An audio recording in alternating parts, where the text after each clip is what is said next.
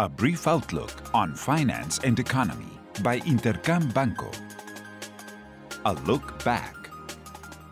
Last week, investors were focused on increasing long term interest rates in the United States.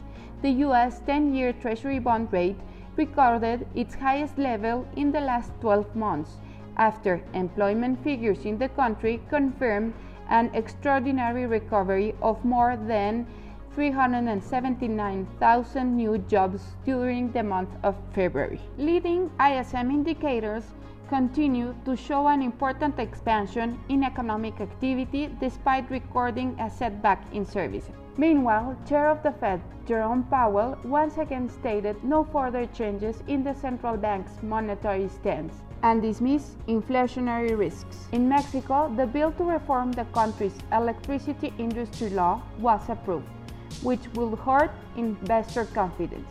Opposition in the legislative chambers will claim the bill is unconstitutional and efforts to invalidate its implementation are expected. The IMEF indicators didn't show any improvement for the economy during February. They both stayed in contractionary territory. However, this didn't stop for Banco de Mexico to increase expectations for growth to 4.8% estimate during this year. In the rest of the world, China will set a goal to grow above 6% in 2021, while the OPEC Plus decided to maintain crude oil production cuts until April, which boosted oil prices close to the highest levels since October of 2019. What's ahead? This week, we will have the European Central Bank monetary policy decision, which isn't expected to create any important changes. In any case, the market will stay alert for any comments made by the bank president Christine Lagarde regarding rises in the long term interest rates in the region which have occurred at the same time as the movement seen in the United States. The OECD will update its global growth forecast, and we are also expecting inflationary figures for the US for the month of February.